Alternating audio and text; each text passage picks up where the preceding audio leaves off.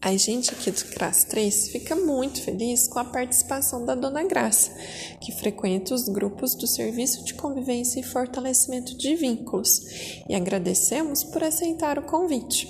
Esse poema é para refletirmos a campanha do Junho Violeta, que se dedica à conscientização do combate à violência contra a pessoa idosa.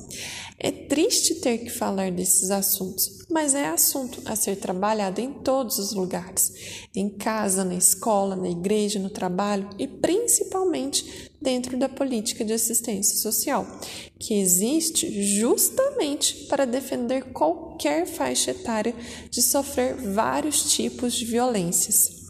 Assim, este é um tema que é a função do CRAS conscientizar os cidadãos. O idoso tem leis que o protegem. Estou falando do Estatuto do Idoso, que é a Lei 10.741 de 2003. Mas isto é assunto para uma conversa mais longa, que teremos mais para frente.